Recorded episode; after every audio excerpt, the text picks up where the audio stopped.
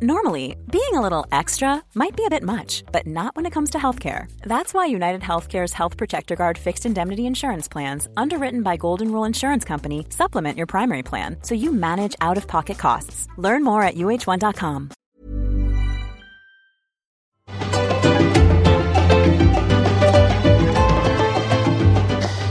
Les voy a hablar de un tema que a mí desde siempre me ha preocupado. En México, más de 237 mil niñas de entre 12 y 17 años vivían casadas o en unión libre en el 2020, así como los, lo escuchan.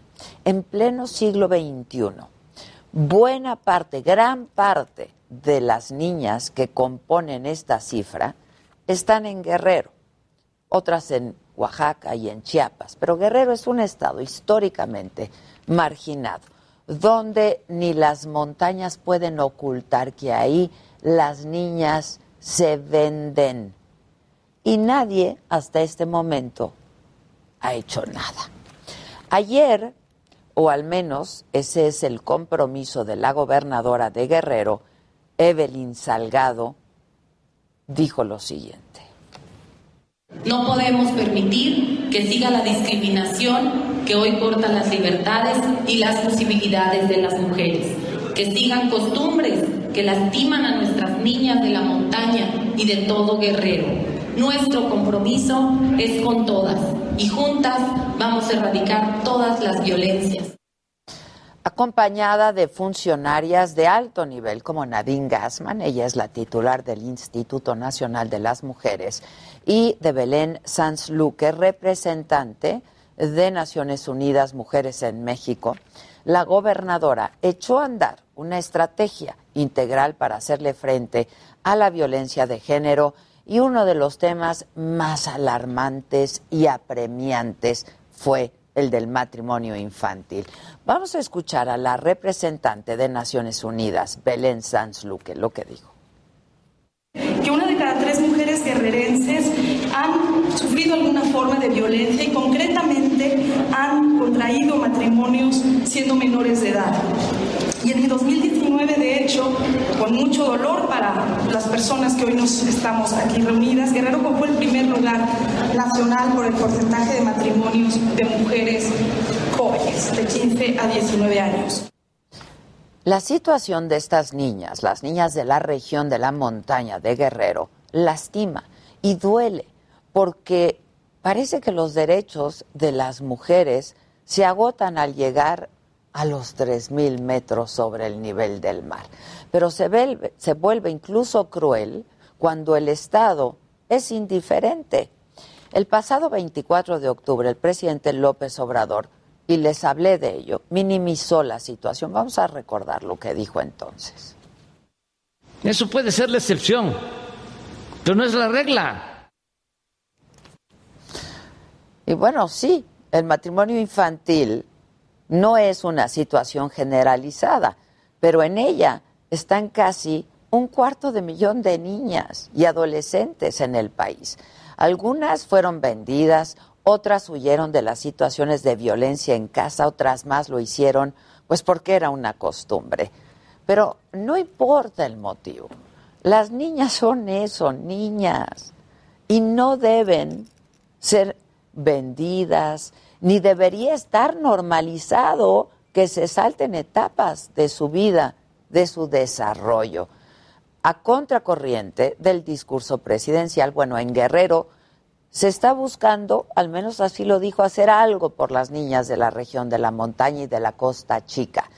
Y sin embargo hay que decirlo, la paridad de género y que la gobernadora sea una mujer no, no garantiza que las políticas públicas beneficien a las mujeres. Son las acciones concretas y lo que se hace desde el gobierno lo que puede hacer la diferencia. Será en los próximos meses y años cuando se evalúe si esta estrategia funcionó o si fallamos como sociedad. De nuevo, en garantizarles a nuestras niñas las mínimas condiciones de una vida digna. Esto es, me lo dijo Adela. Yo soy Adela Micha y ya comenzamos. Ahora también por la cadena nacional del Heraldo Radio.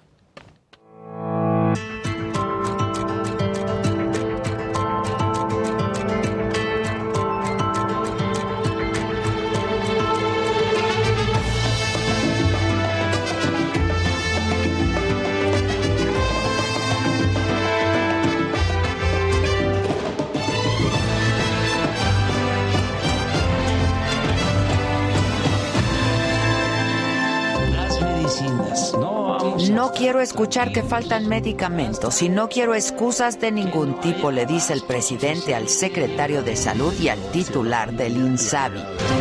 Santiago Nieto es profesional, es recto, pero no podemos tolerar ningún acto de extravagancia, aseguró esta mañana el presidente. Y Santiago Nieto guarda silencio. Vía Twitter escribió, en tiempos revueltos, silencio y moderación deben regir mi conducta como siempre ha sido en mi vida. Silencio, reflexión y paciencia. Primero decisiones personales, familiares y después políticas. Con 1994 reservas por discutir hoy, la Cámara de Diputados aprueba el presupuesto de egresos de la Federación 2022. El proyecto contempla recortes al Poder Judicial y al INE.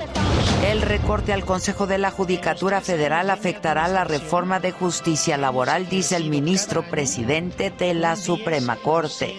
En su participación en la COP26, la secretaria del Medio Ambiente, María Luisa Albores, hizo un llamado a no usar el financiamiento de programas y medidas ambientales como un medio para sanar culpas por los daños causados a la naturaleza.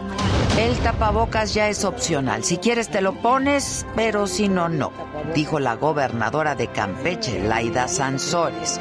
Estas declaraciones causaron polémica, van a contracorriente con las medidas sanitarias. Carmen Salinas, hospitalizada esta madrugada, está en terapia intensiva. Hola, ¿qué tal? Muy buenos días. Los saludo con mucho gusto y les doy la bienvenida ahora a todos quienes nos sintonizan ahora a través de la cadena nacional del Heraldo Radio y que es jueves, jueves 11 de noviembre.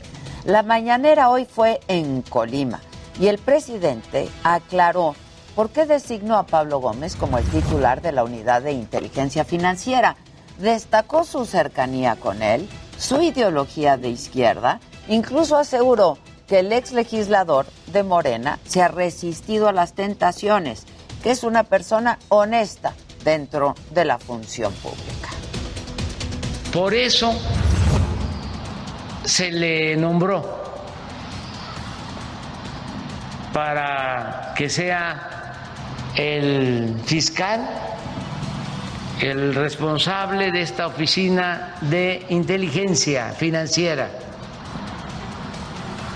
porque cero corrupción, cero impunidad.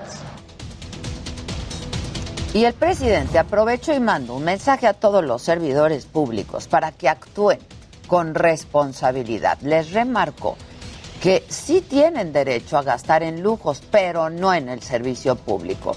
Y les dejó muy, muy claro que no va a tolerar actos que vayan en contra de la austeridad republicana y puso como ejemplo el caso de Santiago Nieto. Santiago Nieto es un abogado profesional, recto, le tenemos mucho respeto, pero no podemos tolerar ningún acto de extravagancias, ningún acto que vaya en contra de la austeridad republicana. Y el presidente no descartó volver a integrar a Santiago Nieto a las filas de la Cuarta Transformación, pero dijo cuando pase más tiempo. No descartamos esa posibilidad, pero eh, tiene que pasar algún tiempo y tenemos que escuchar más a la gente sobre esto. En la mañanera participó también Adán Augusto López, secretario de Gobernación, y aclaró el tema del recorte presupuestario de 4.913 millones de pesos, prácticamente 5 mil millones de pesos al Instituto Nacional Electoral para el próximo año y rechazó que eso ponga en riesgo la consulta de revocación de mandato y las elecciones en seis estados en el 2022. Aseguró que el INE sí dispone de dinero para garantizarlas, pero, dijo, lo tiene en otros fondos y en fideicomisos. Lo explicó así. Pues nosotros consideramos que no está en riesgo el ejercicio de la consulta y de acuerdo al dictamen que ayer eh, se votó en la Cámara de Diputados, eh, tiene fondos en eh, unos fideicomisos el Instituto Electoral como para invertir en el ejercicio de la revocación de mandato. Y en otros temas, el presidente aclaró que no fue un regaño el mensaje que le envió ayer a Jorge Alcocer, secretario de Salud, para solucionar el desabasto de medicamentos en México, sino que se dejó llevar por la pasión política. Sin embargo, le volvió a remarcar que las medicinas deben de llegar a donde se necesitan porque sí hay presupuesto para lograrlo. Esto es parte de lo que dijo a mí me había parecido tan presidencial ayer. Vamos a escuchar. Entonces, no debe de haber ninguna excusa para tener todos los medicamentos gratuitos, porque nos alcanza para entregar medicamentos gratuitos a todo el pueblo con el mismo presupuesto de antes. Bueno, pero vamos hasta Colima con mi compañero Paris Salazar con más información de la mañanera. Paris, ¿cómo estás? Buen día. Buenos días, Adela. El presidente Andrés Manuel López Obrador anunció que la próxima semana se va a definir un plan de apoyo a los puertos y las aduanas de México. En Colima, López Obrador dijo que se busca fortalecer y modernizar el puerto de Manzanillo y todas las instalaciones marítimas y aduaneras. Señaló que en la elaboración de este plan van a participar la Marina, el Ejército, las aduanas, el SAT y la Secretaría de Gobernación. Reveló que se cuenta con recursos de un fideicomiso con alrededor de 90 mil millones de pesos para este plan. Por su parte, el secretario de la Defensa, Luis Presencio Sandoval, reconoció que Colima es el estado con el mayor número de homicidios por cada 100.000 habitantes en el país. La media nacional es de 70 homicidios por cada 100.000 habitantes y Colima tiene 221 homicidios por cada 100.000 habitantes. Los homicidios dolosos en Colima se concentran principalmente en los municipios de Colima, Manzanillo y Villa de Álvarez. Colima también ocupa el primer lugar en el delito de robo a casa, habitación y de violencia familiar. Esto fue lo que pasó esta mañana en Colima. Adela.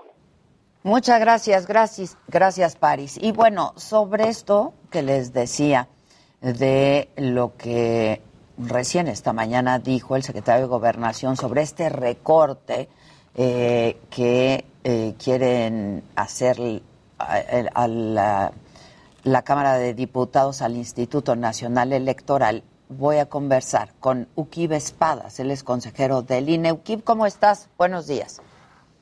¿Qué tal? Muy buenos días, Adela. Me da gusto saludarte. Oye, este, bueno, pues escuchábamos lo que dijo el secretario de Gobernación hoy en el sentido de que pues este recorte de prácticamente 5 mil millones de pesos al Instituto Nacional Electoral no compromete ni la consulta popular, ni eh, la revocación de mandato, ni las elecciones del próximo año, porque hay dinero eh, por otros lados, por fondos y fideicomisos. ¿Qué nos dices al respecto? A ver, eh, lo primero es que eh, aunque se pudiera utilizar el dinero de los fideicomisos para la revocación de mandato... Eh, Entiendo que es ilegal, ¿no? Por un lado es ilegal, pero por otro lado es insuficiente. Mm. Es decir, eh, 1.353 millones de pesos que están en los fideicomisos, uno de ellos, por ejemplo, es el de pasivos laborales. el instituto, como cualquier institución, como cualquier empresa, eh, tiene movimientos de personal y eso implica liquidaciones y otras prestaciones que están en la Constitución y, que evidentemente no se puede dejar a ver si se recortan de otra parte del presupuesto. Esa es la función de este, de este fideicomiso. Pero estos 1.300 millones cubrirían poco más de la tercera parte del dinero que se necesita para eh, la consulta de revocación de mandato. A mí me preocupa que de manera general, a ver, 24 mil millones de pesos son muchos pesos, hombre, sí, son hartos pesos, pero la realidad es que el INE desempeña tareas de magnitudes enormes. Por ejemplo, en ese dinero está incluido el Registro Federal de Electores que proporciona credencial para votar gratuitamente a toda la ciudadanía. Está el dinero de los partidos políticos que otra vez está definido en la Constitución y que solamente pasa por las manos del INE, pero el INE no puede tocar un solo peso de ello. Hagámonos cargo del tamaño de nuestro país y de la población de nuestro país. Se trata de garantizar que 91 y medio millones de personas puedan llegar cada quien a una casilla cerca de su casa, por ley no podemos instalar menos casillas de las que se instalaron en la anterior elección, es decir, 161 eh, mil y un poco más de, casillas. Eh, de forma tal que la ley nos pone una cantidad de condiciones que no permiten eh, que rebajemos la calidad de la consulta hagámonos cargo también, no, no solo de la magnitud operativa que tiene esta consulta de revocación, sino de su gravedad. Tiene que ser un proceso con absolutas garantías de integridad, de certeza, de que lo que la gente opine en esas boletas sea contado exactamente con el mismo rigor con el que fueron contadas las boletas para la elección de la presidencia de la República. Se trata exactamente de lo mismo nada más que en sentido inverso, es decir, en la elección se trataba de que nosotros como nación escogiéramos a un presidente. Ahora de lo que se trata es de un proceso del que eh, podría resultar removido el presidente de la República. Eh, esto políticamente probablemente no nos demos mucha cuenta de qué se trata, porque desde 1938 no ha habido un presidente que no concluya su mandato. El último fue Pascual Ortiz Rubio. Pero que un presidente no concluya su mandato es un asunto eh, de la mayor talla política y no se puede depositar en una consulta que no se haga con las mismas condiciones de rigurosidad con las que se hacen las elecciones en este país. Y eso cuesta dinero. Y cuesta mucho dinero, efectivamente, y no es un dinero que estemos que pudiéramos recortar de, otras áreas más allá. Porque en caso de que tuvieran que echar mano del dinero que designan para otras áreas, pues se quedarían descubiertas estas otras áreas que son indispensables también para la vida política de este país. Efectivamente, por ejemplo, tenemos, eh, a ver, las elecciones locales son costeadas fundamentalmente por las finanzas de los estados, pero eso no implica que no le cueste al INE casi 900 millones de pesos su propia participación. A nosotros nos corresponde en exclusiva, por ejemplo, la fiscalización del gasto electoral, que es una cosa que eh, es crucial para mantener la integridad de las elecciones, pero que consume muchos recursos. Eh, nos va a tocar asumir una serie de facultades de los órganos electorales, lo sabemos porque así ocurre elección tras elección. En fin, eh, el Instituto del INE no es una bolsa general caprichosa que eh, se pueda mover en un sentido o en otro, sino que parte de rubros muy específicos. ¿Puede haber ahorros? Hombre, constantemente estamos buscando tener ahorros. ¿Hay gastos irregulares? No, no los hay. Eh, el órgano interno de control, la Auditoría Superior de la Federación y en materia de salarios, la propia Suprema Corte de Justicia de la Nación han dicho que no hay irregularidades en esos gastos. Es decir, no es un asunto de voluntad política, eh, hace un año, cuando ahora sí que con las uñas hicimos el proceso de consulta popular, había condiciones que hoy no tenemos. La principal de ellas, de acuerdo con la ley, y así se tomó la decisión, se podía instalar la tercera parte de las casillas que en una elección constitucional. Mm. Acá no. Acá estamos legalmente obligados a instalar el número de casillas. Esto implica exacto el número de Perdón que te Al menos el mismo número de casillas. Al menos el mismo número de casillas que para la elección presidencial. No, que para la elección previa, es decir, la elección de 2021. Ah, de, la, intermedia, de este año. Ok, ok, ok, ok. Esta, esta intermedia, ¿cuánto costó y cuánto están ustedes presupuestando que cueste eh, esta consulta? Bueno, no, la elección intermedia costó más del doble de lo que estamos presupuestando para esta consulta. Eh, hay cosas que se simplifican, esto es, eh, solo se trata de una boleta, lo cual significa no nada más el costo de la boleta misma, sino su manejo, su traslado, compra de vehículos. Pero hay cosas en las que va a ser muy parecido, la capacitación, la cantidad de gente que hay que movilizar. Recordemos que en nuestro sistema la capacitación se hace a mucha gente para que por azar principalmente y por formación académica de manera secundaria se designe a los funcionarios de casilla.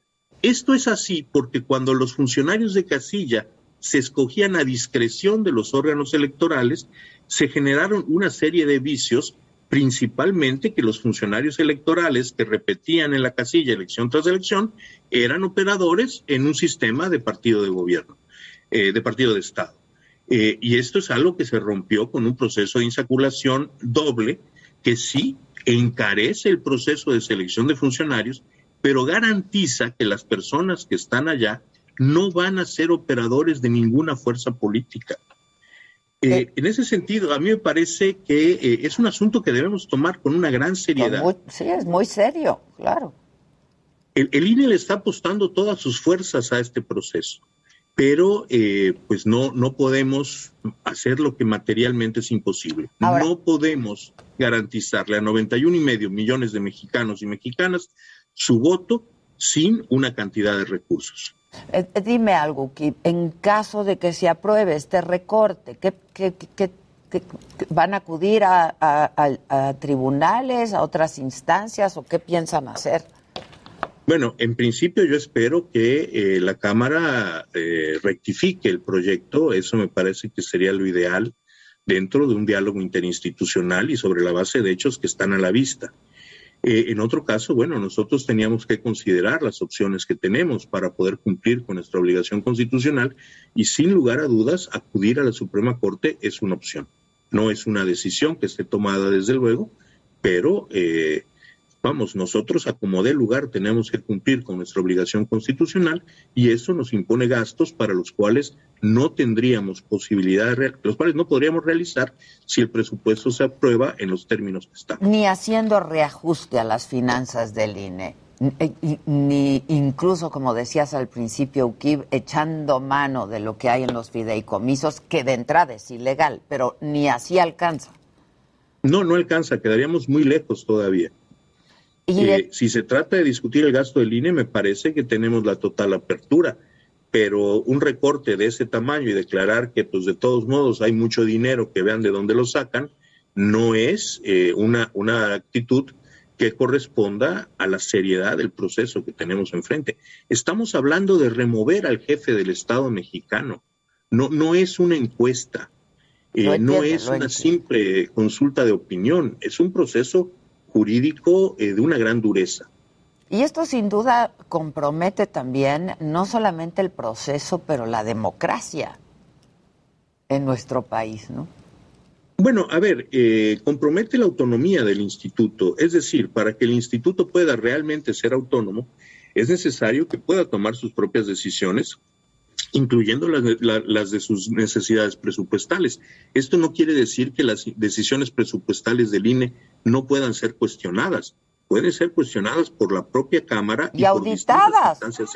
Efectivamente. Claro. De forma tal que cualquier gasto irregular o superfluo se puede, se puede recortar o corregir por esas vías, pero no eh, bajo una creencia general. Eh, recortamos todo lo que nos piden para la revocación, pero como siguen teniendo mucho dinero, de ahí puede salir. Pues de hecho, nosotros presupuestamos este dinero porque el fallo de la Corte, cuando apelamos la decisión el año pasado de no ampliar recursos para la consulta, una de las cosas que dijo fue eso. Ustedes tenían que haber previsto la consulta y presupuestarla para este ejercicio y no lo hicieron. Bueno, ahora sí lo estamos haciendo. Ya. Este, pues te agradezco mucho, vamos a ver qué pasa en los próximos días. Te agradezco mucho por lo pronto y estemos en contacto si me lo permite, Suki. Por supuesto que sí, Adela, con muchísimo gusto. Un abrazo desde aquí. Gracias, Uki Espadas, consejero electoral. Vamos a hacer una pausa y volvemos con mucho más. Eh, esta mañana, quien me lo dijo, Adela, va a estar, vamos a tener la mesa, por supuesto, mi charla. Hoy es jueves y hoy toca. No se vayan, regresamos. Esto es Me lo dijo Adela. Regresamos.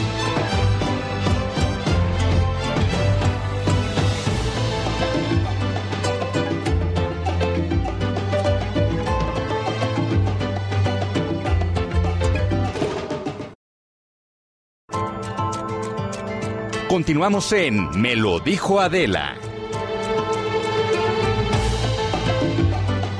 Tal amigos del Heraldo Radio, Heraldo Televisión? Tengan una excelente mañana. Tenemos reporte importante desde el Aeropuerto Internacional de la Ciudad de México. Se cumplen más de 26 horas de bloqueo en la avenida Capitán Carlos León. Es justo el acceso a la terminal número uno del Aeropuerto Internacional de la Ciudad de México. Son ex trabajadores de aduanas quienes se mantienen cerrando la circulación de esta importante vía y afectando, por supuesto, a los usuarios de la terminal número uno del aeropuerto. Habrá que tomarlo con mucha precaución, salir con varios minutos de anticipación. Es difícil llegar en vehículo hasta la terminal número uno. Por supuesto, todos los usuarios del aeropuerto son apoyados por personal del aeropuerto y también por patrullas de la Secretaría de Seguridad Ciudadana. Los están trasladando desde el circuito interior hasta la zona de la puerta número uno de la terminal del aeropuerto para tratar de auxiliar a todos los usuarios y por supuesto que no pierdan su viaje. Así que de preferencia salgan con varios minutos de anticipación o bien utilicen el sistema de transporte colectivo metro como una eh, buena opción. De momento eh, se mueve bastante ágil y las personas que se mueven a través del sistema de transporte colectivo metro están llegando sin mayor problema. Por lo pronto es el reporte. Vamos con más información con mi compañero Israel Lorenzana. Gracias, Geraldo Galicia. Nosotros estamos ubicados sobre Avenida Juárez, exactamente a la altura del Palacio de Bellas Artes. Y es que aquí hay integrantes del Instituto Mexicano de Fauna, Flora y Sustentabilidad Social, quienes van a llevar a cabo diferentes movilizaciones aquí en la Ciudad de México. Alrededor del mediodía estarán saliendo con dirección hacia el Senado de la República, después al Congreso de la Ciudad y finalmente al Zócalo Capitalino. Ellos se van a manifestar en contra, pues, eh, de la ley del partido Morena, por supuesto el rechazo a la iniciativa impulsada por los senadores de Morena para impedir la Ley General de Bienestar Animal, ya que consideran atenta contra las culturas y las tradiciones y además a miles de empleos. Ellos estarán saliendo a través de Avenida Juárez, por supuesto habrá cortes a la circulación, elementos de la Secretaría de Seguridad Ciudadana estarán por supuesto llevando a cabo cortes viales a través de reforma, así que bueno, pues hay que tomarlo en cuenta, será precisamente alrededor del mediodía. Este, por reporte, por supuesto, seguiremos al pendiente.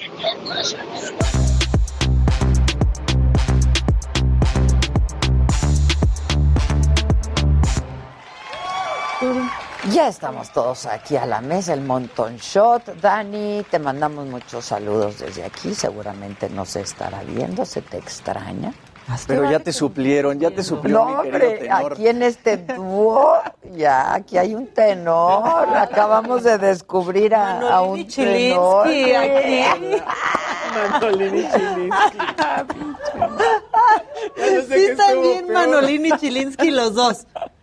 Quiero ver una foto de Manolín y Chilinsky. Sí, sí, mándaselas para que la pongan. Manolín y Chilinsky. Es que si no nos ven por YouTube se pierden también de lo que pasa en cortes comerciales. Que a veces nos ponemos muy cotorros. Que a veces se ponen cotorros. Hoy hubo cant y todo. Aquí están Manolín y Chilinsky. Así están muy bien, Manolín y Chilinsky. Ahorita les mando foto para que tengan un, un visual. Oigan, este, ¿me permiten un macabrón?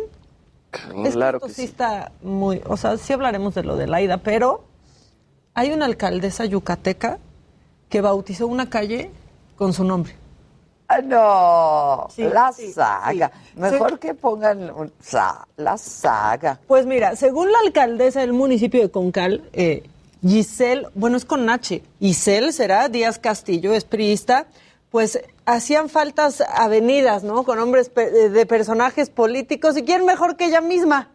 Exacto, Eso no lo dijo mira. ella, porque ella lo desmintió, pero bien que tiene ahí la calle, o sea, que generalmente en ese municipio las calles nada más son con número, de calle 10, calle 8. No, pues una ya se llama como ella y después subió a Facebook un video donde aclara que no fue idea de ella. Que son los que están haciendo Ah, el proyecto. ok, ¿Cómo? Tenemos Es porque el pueblo así lo pidió. así se justifica. A ver. Me da mucho gusto saludarles. En estos días han aparecido diversas publicaciones en algunos medios donde señalan que en una avenida en construcción en nuestro municipio aparece mi nombre. Con el respeto que ustedes se merecen, considero necesario informarles al respecto. Las obras de la privada, donde aparece esa nomenclatura, aún se encuentran en un proceso de entrega, por lo que el ayuntamiento de Concal no ha autorizado algún número o nombre de calles y avenidas de ese lugar. Pero mientras ya Por está su razón, nombre. La Dirección de Obras Públicas ya tomó cartas en el asunto con la empresa desarrolladora Augusto, para regularizar lo más pronto posible esa irregularidad. Particularmente, su servidora nunca ha solicitado o promovido, ni lo haré, que algún sitio o lugar público de nuestro Dice, municipio lleve mi nombre. Lo hago convencida. Eso dice, pero mientras tanto no lo solicitó la Giselle, Exacto. es con H, Giselle. Giselle. Giselle. Ah, Giselle con H. O Giselle Es porque muda, es muda. Es que luego la, la hacen muda cuando O quieren. Les conviene. Claro. Les conviene la Yo otra. creo que se llama Giselle con H. Giselle. Yo creo que se llama Giselle, Giselle con H, solo O- quiso o- que o fuera Haisel. diferente. O Haisel. O O Haisel. Haisel. Eh, Son capaces, son claro. capaces. Aparte va a estar difícil decir su calle. Es Giselle con Giselle. ¿En dónde vives? Giselle. Giselle. Giselle. Mira, la prueba es que vaya a- al café de la sirena y que, que diga el nombre. A ver cómo lo ponen. exacto. Así va a ser la bronca. ¿Mandé? Mira. Están buenísimos, Manolín. Están increíbles. Eso, Manolín. Eso, Manolín. A ver, ¿quién es Manolín? Luisito. Yo soy Chilinsky. Entonces, Jimmy, es tu chilinsky. Yo Chilonsky. pregunté, yo pregunté. Y entonces, ¿Tú ¿Qué? eres su chilinsky? Yo soy su Chilonsky. ¡Ah! Cálmate tú. O Luis es tu Manolín. O Luis es tu Manolín. ¿Qué me dices de tu Se va a Manolín? poner celoso Casarín. Ah, ah. Casarín, manifiéstate, caramba. Está bien que a tu esposa no le guste verte, pero tú sí venos a Exacto. ¿Y qué nosotros. tal? Ni un día nos ha visto. Bueno, igual a su esposa le gusta vernos a nosotros. Exacto, y ya nos ven juntos. María Chimal, muchísimas gracias. Dice María que somos su adicción y Eso. que nos ve desde Nueva Orleans. Oye, pues ya de una vez nos echamos a Laida, ¿no? No. Oye, Ah, pues, híjole. no. Híjole, eso está Digo, bien. Si uno es el manolín Mira, del otro y el ciertas misiones, ¿sabes? Exacto, exacto. Laida, dice que mejor te consigue la entrevista con él. Laida. Ah. Gestiona. Bueno, Viene, Laida. Laida aquí Laida. completita, porque pues sí se nos hizo bien viral. Laida. Aquí traen todavía el tapabocas. A ver si no me regaña Lilianita, pero tengo que consultarlo con ella. Lilianita, sí regáñala. y ya lo están haciendo en otros lugares. El tapaboca ya es opcional. Si quieres te lo pones y si no, no. Así que si aquí se lo quieren quitar, quítenselo, ¿eh? Nosotros hemos declarado COVID free todos los lugares en donde estamos. Ya estamos en verde. Gracias a, a Dios han sido tres, por, tres decesos como promedio, dos lo que ya tenemos ahora. Y yo ya quitaría también la sana distancia. Entonces lo voy a consultar para ver si esto es posible. Claro, todavía no hagamos eventos, pero pues ya hicieron la Fórmula 1, ¿no? Yo creo que algo cuidaron, pero de cualquier manera, sigámonos cuidando, eh, tomemos buenos alimentos saludables y eh, no salgamos si estamos enfermos, pero yo creo que hay que irnos adaptando a esta vida normal. Nos está costando mucho trabajo, pero de creo que cubero este es el momento. de- de la pandemia ahí del dos COVID, o tres se mueren, o Y sea. hasta la pero, fecha, pues, a nos ver, ha dado ya, por resultado. ahí, dos o tres. Gracias a, a todos. Bueno, hay, uno que, se- hay unos que se cuidan mucho, yo por eso a veces me lo traigo así como de, no más de simulación, ¿no? Porque fíjense, dicen que esos, eh, los que son el 65, que son que los mejores, ¿Qué tal este solo te duran ocho horas y, lo- y ya lo debes de tirar. ¿no? Y a ver quién La lo gente sí, ves, están friseados. Exacto. Pues entonces ya que van a lavar esto, no, no, no lo lavan.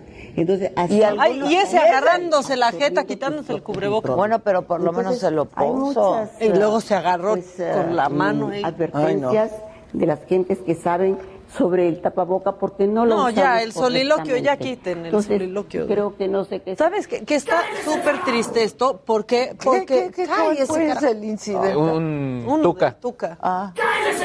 Ese hay que Cállese. ponerse Tuca. Oh. O sea, la cosa es que Campeche fue de los primeros estados en entrar a semáforo verde. exacto. En entrar a la escuela. Lo habían hecho bien y luego ahí llega Laida a decir, pues que ya por simulación y que ojalá que ya está con la sana distancia se acabe. Lo que sí es que va a preguntar que no le pregunte a Gatel. Sí, exacto.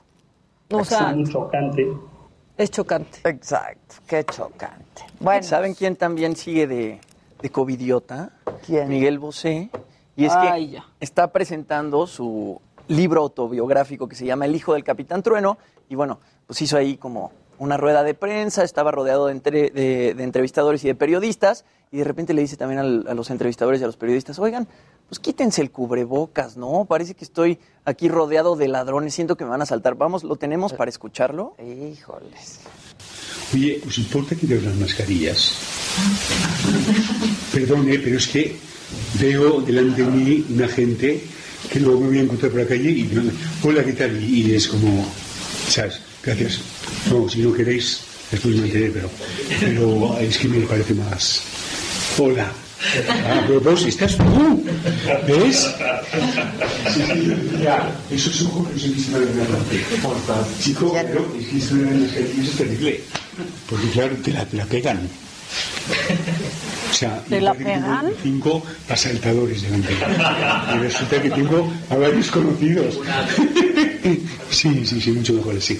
Eh, Pues ¿Qué miren, tal, Miguel yo Bosé? quiero un abrazo de Bosé. Ah, no, yo también. Y si hay que quitarse el cubrebocas, pues yo, Yo quiero un abrazo de Bosé, al que quiero mucho además. No, Eh, es, es, es tipazo, ¿de cuál? talentosísimo. ¡Mire! Tilín y Manolín. Y ahí está. Manolín con su chilinsky, oye. Y están bien abrazados ahí, ¿eh? Eso sí no lo podemos recrear, man. ¿Por qué no, Ay, ¿por qué empieces. no emulamos ¿Por qué eso? no? Como si ¿Por no se pudieran no? abrazar No los se pueden hombres. abrazar. A ver, ven, Manolín. Mira, acá te reciben estos brazos. Ah, Sí, con tu dar- claro. A ver, pero sí creo que el Chilinsky iba atrás, ¿o cómo iba? No, ah, el No, o sea, la foto. Chilinsky atrás. ¡Ah, ¡Eso! ¡Eso, Tilín! A ver, otra vez, para que se no vea. que se vea, para que se vea. vio, Y No tenemos que estar volteando los No, dos. de espaldas, de Es espaldas. de espaldas el Es de espaldas. Ah, pero es que yo con Pero mi guitarra. Pero he visto mi guitarra. enteros. Sí, Mira. así, así, voltea para allá. A voltea. ver, ver, la a ver, cámara. Al hombro, Alex. Ándale, qué bonito. Alex. Alex. Tú tienes que... Ajá, No, para están allá. más juntitos. No, Ahora, no el Chilinsky tiene levantada la ceja y aquí ya ninguno puede porque está bien Ah, bien botoxeados. Es para- No, pa- aquí somos eh, la foto va para con. Para pasar entero a las personas. Ya, ahora sí ya se pudo. Vuélvanlo a hacer para que se vean. De, Venga. De arriba abajo y de abajo. Por favor, re- o sea, reaccionen. Ah, ándele. Eso. A ver, pero ¿dónde están los originales? Eh, Eso. eso. Y ahí, y ahí ca- y ahí Eso, cantamos los dos. La luna Eso. ya se... ¡Metió! ¡Eso! Está. La luna ya se metió. El Chilinsky no. Sí. Ay, Oigan, les tengo que dar una mala noticia. oh, sí. Es que la Renault Traffic no se vende en México. siempre sales con lo mismo. Perdona. En México solo hay el tráfico. Nos queda- mira, na- nos quedamos con Renault y el Traffic separados. Ay, no. Sí. ¿Y van a hacer Renault 5? Pues no sé, seguro nos están viendo. Renault 5. Mira, consigue que la lleven, que, que lleven a producción el Renault 5. Vamos, vamos. a- Mira, estamos ahí con el Elon y después con el Renault 5.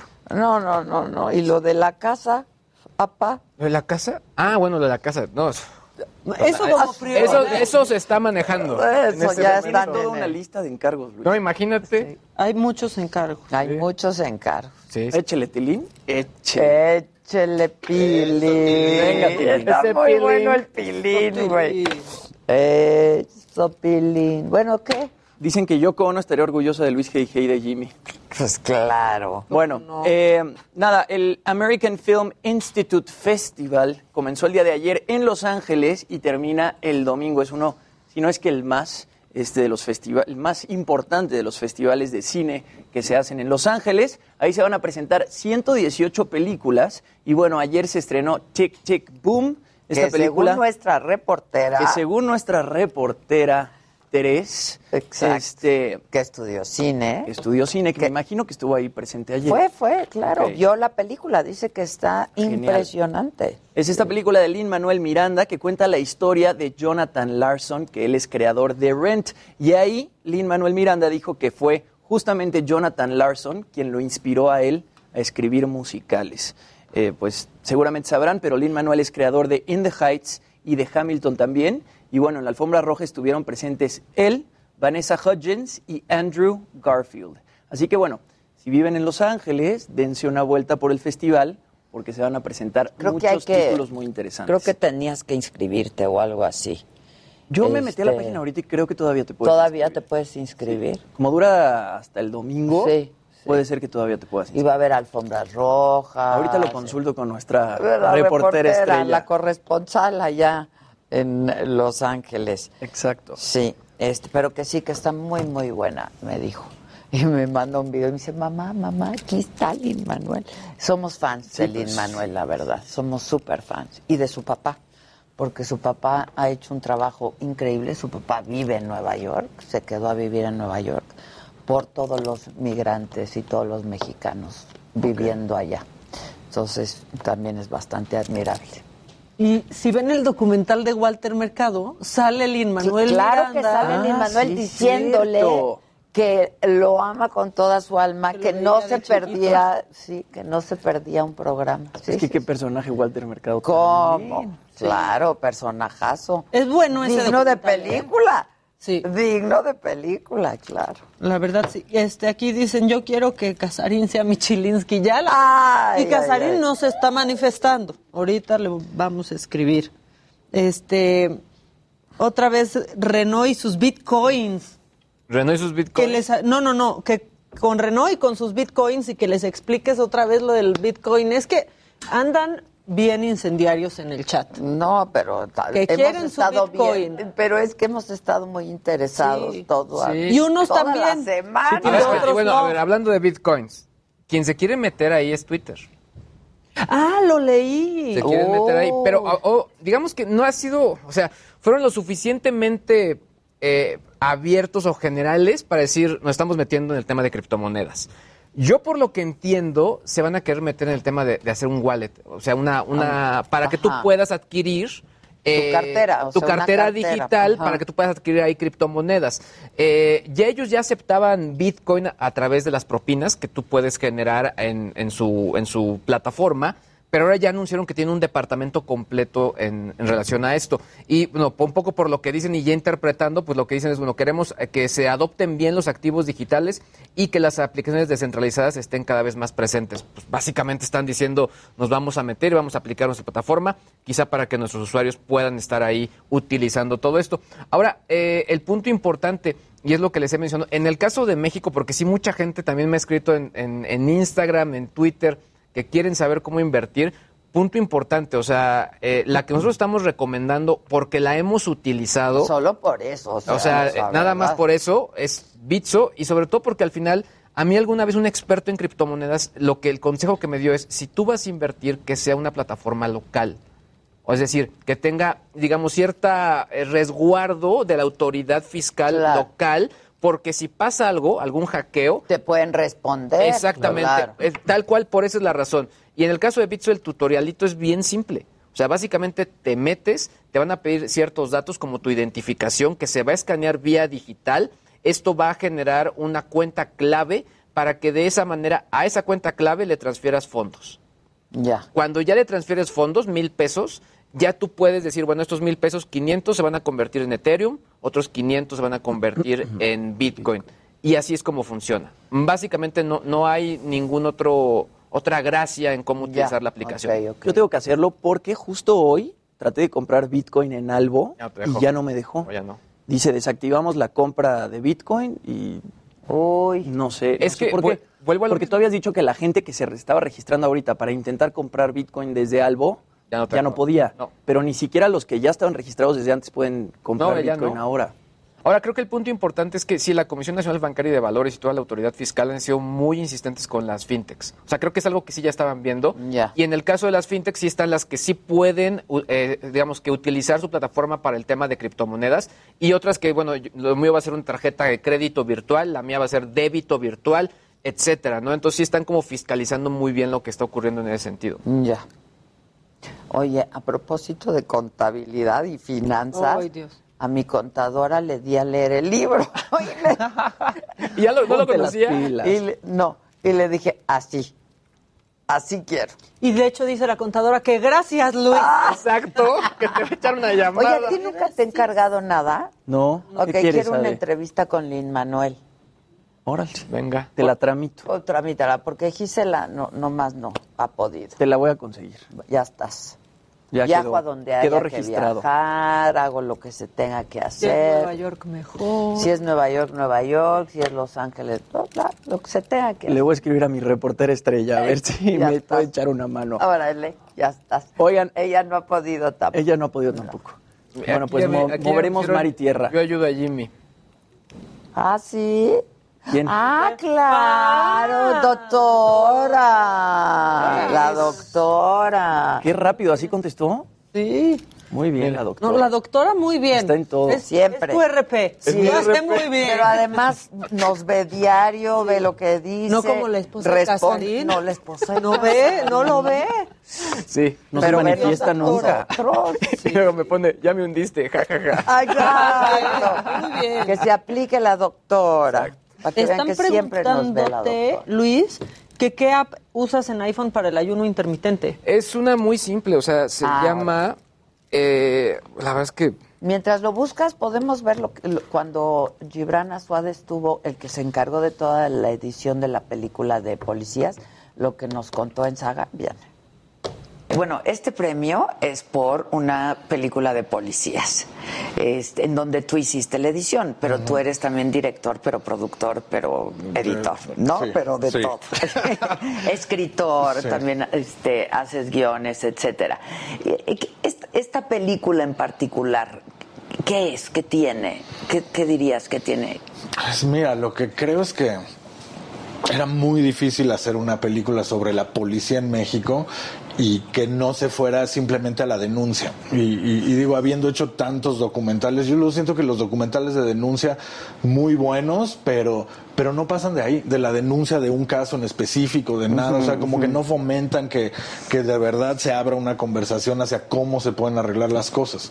Entonces, y generar esto- una cultura, Sí, ¿no? sí, Claro. ¿no? y entender un poco. Y esto es, fue la apuesta dura de esta peli. Yo creo que va a ser polémica, eh, porque pues de alguna manera es poner un poco al espectador del lado de los policías. O sea, sí, con todos los vicios y lo terrible que puede ser como el, el aparato policíaco, pero en todos lados hay gente buena y mala, ¿no? La política, en todos lados. Entonces, aquí era la apuesta de, de abrir realmente una conversación social hacia cómo puede cambiar este monstruo que, que- que es la policía en México.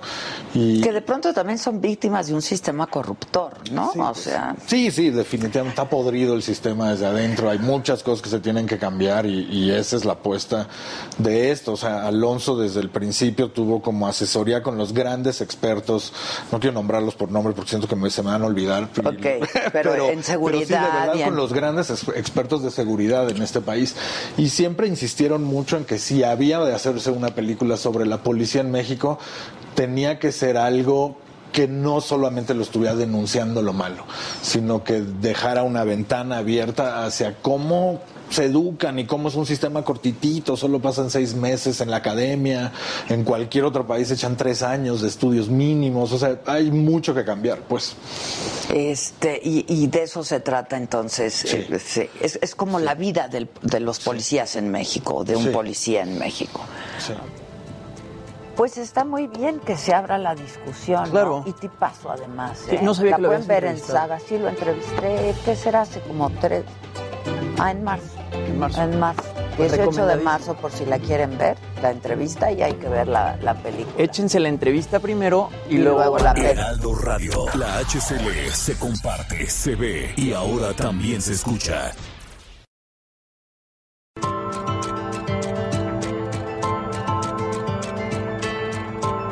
Continuamos en Me lo dijo Adela. Sí, no, no, pues no. Pero no le sale El ni la es que sea organización del evento. Bueno, esta es una sola palabra. Luisa Alejandra. ¿no? Luisa ¿Cómo, ¿Cómo lo dirías, tenor? Luis Alejandro. Pero con tono de novela. sí. De- Impostado, claro, ahí. Luisa Alejandra Gándara. En honor al rochón. Así es. Ay, el rochón. Nos falta un whisky. Nos falta un whisky. Nos Potasio, como un te decía. Un potasio, es que el potasio en la mañana. Luisa Alejandra Gándara es directora de la Fundación Ganfer, que viene, yo creo, de Gándara y Fernanda. Fernández, así es. Fernández, Gándara Gándara Fernández. Y este, pues bienvenida, Luisa Alejandra. Muchas gracias. muy es que le pregunté. Luis, ¿cómo te dicen? Luisa Alejandra, y me dice, Luisa Alejandra. Así como de novela y en tono tenor, pues se oye todavía más bonito. Claro. Intenso. Este, pues qué gusto tenerte aquí, bienvenida. Muchas gracias. Para hablarnos ahora, pues bueno, de entrada de la fundación y de lo que hace la fundación, y entre lo que hace está el Festival del Chef de Sonora 2021 que comienza la próxima semana. Y, y, este, pues de lo que se trata es de recaudar fondos justamente Y además para esta fundación que hace un montón de cosas. ¿no? Sí, el, el, pues es la séptima edición del festival. Empezamos hace ocho años porque el año pasado no pudimos por pandemia. Entonces tuvimos un año y pasado para planearlo, entonces viene con todo este año. Pero lo que mencionas es lo más importante, ¿no? El, el, el fondo detrás de este festival, hacia donde van lo, las- lo recaudado, es a estos programas de Fundación Ganfer que inició mi mamá, Marcela Fernández de Gándara, hace 30 años. Una mujer que es icónica en Sonora, es, es el símbolo de la filantropía. Y, y- y bueno, ha roto paradigmas desde entonces, ¿no? O sea, yo he visto recortes de periódico de ella de los noventas hablando de la brecha salarial, siempre defensora de la mujer. Y uno de los programas que tenemos es precisamente ese, se llama Mejoremos Nuestra Vida. Y, y son talleres de autoempleo para enseñarle a la mujer a generar un ingreso desde su hogar.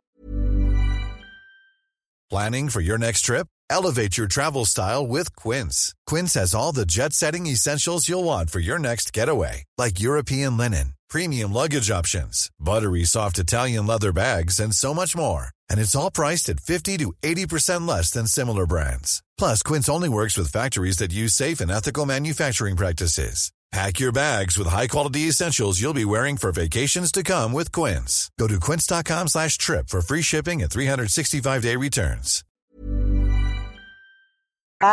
y, y- o, o bueno, o, o hacer un vínculo con alguna empresa, pero que pueda generar un ingreso para, para que ella, yo creo que tú sabes, la eso le, te da una independencia, sin independencia, duda, sin una independencia y una libertad de tomar tus La decisiones. independencia económica te lleva a cualquier otro tipo de Sí. independencia. Y es, y es un programa este, que ya tenemos 13 años con este programa y es impresionante ver los resultados. ¿no? Entonces, eh, el festival nace como una plataforma para recaudar fondos para estos cinco programas. Ahorita mencioné uno y por los tiempos no, no me da tiempo de, de mencionar más. Tenemos tiempo. Ah, menciona. bueno, ok. Tenemos prevención de adicciones, que se llama un paso a tiempo y se enfoca en, en prevenir la enfermedad del alcoholismo.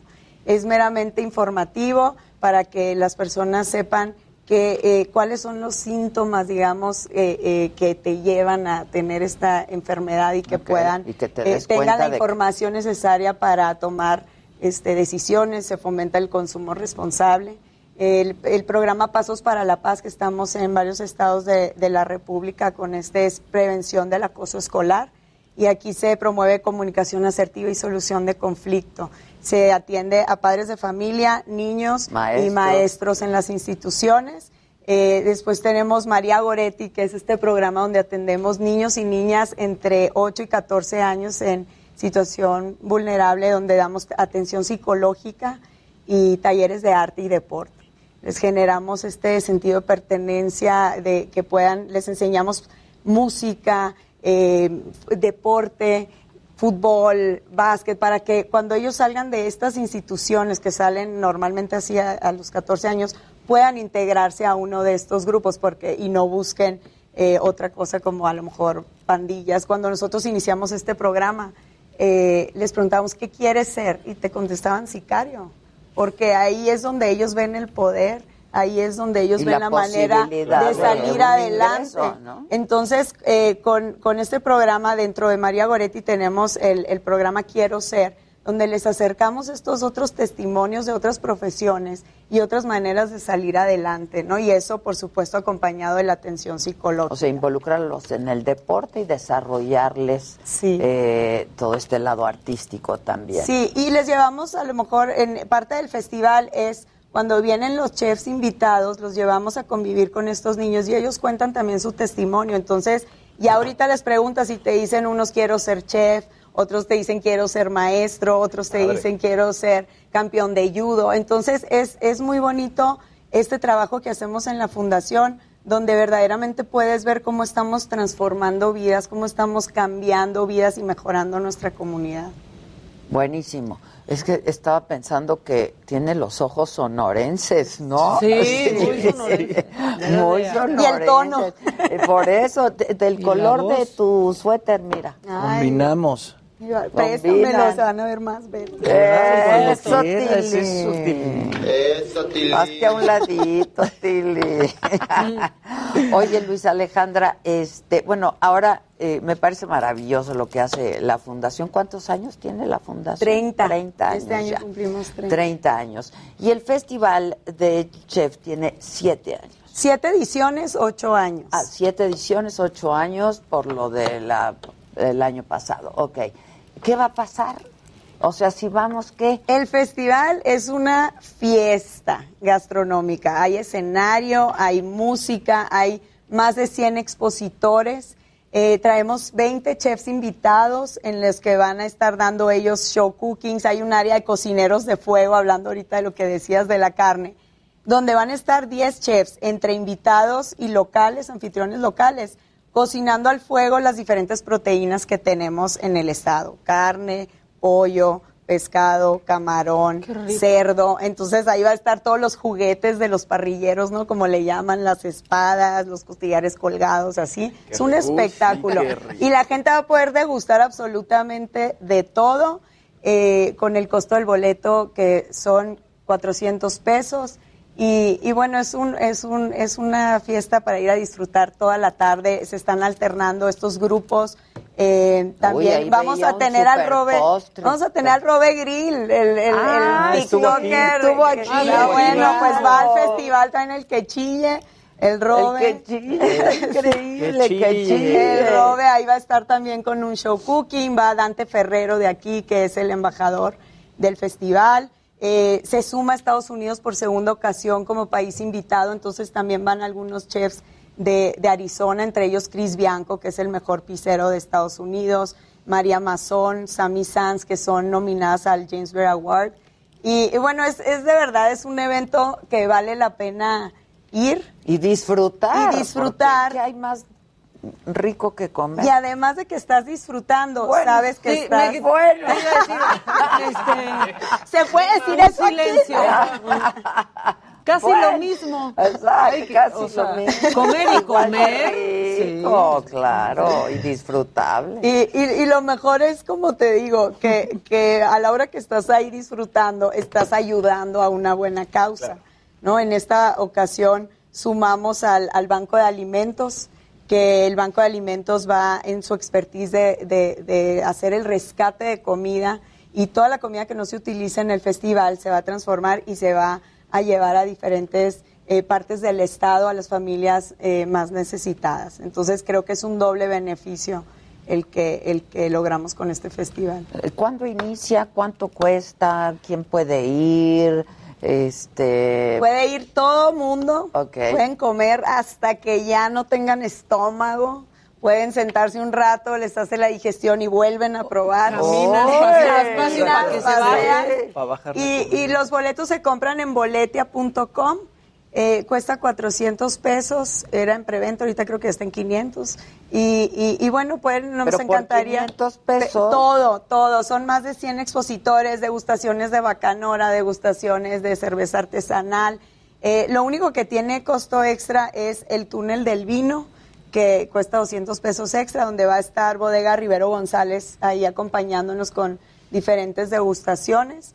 Y, con esos 200 pesos tienes derecho a tres degustaciones y lo demás de alcohol lo compras. Pero de comida, absolutamente todo. Ahí van a estar, tenemos el pabellón Sonora Sabrosa, donde van a estar los tacos, los burros, oh. el, el, pelón Villa, que es un puesto del mercado municipal con el menudo. Y también tenemos los restaurantes.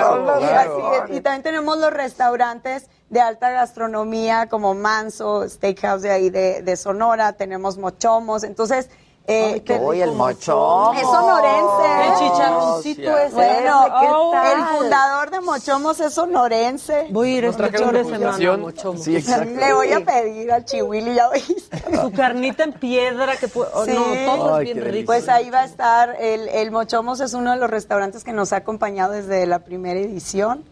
Y, y, bueno, vale la pena. Ahora, este, decíamos y lo hablábamos en el corte que uno piensa en Sonora y piensa en cortes, ¿no? Pero hay mucha variedad. Hay mucha Yo variedad. veía unos postres ahí también. Y, sí, pero sí. el camarón, ¿no? Eh, tenemos excelente, de hecho en la imagen cuando, cuando sale la actividad pusimos la pesca en esta ocasión, precisamente por eso, porque es una actividad muy importante de Sonora y, creo que no está tan posicionada con la carne. Que la carne, eh, sí tenemos excelente carne, para mí es la mejor. Y, y, bueno, ahí van, ahí van a poder degustar absolutamente todo. Yo tengo grandes amigos en Sonora. Pues ve, ve. Pues ve. Este, ¿Quiénes patrocinan el evento? Porque claro, los 400 pesos pues son este, en realidad muy simbólicos, ¿no? Este, de ahí no se allegan ustedes de muchos. tenemos tenemos marcas que nos que nos patrocinan. Está Lincoln como sponsor, está Buchanan's, eh, Bachoco. Eh, y que de ahí salen los recursos. De ahí salen principalmente los recursos para, para hacer este evento.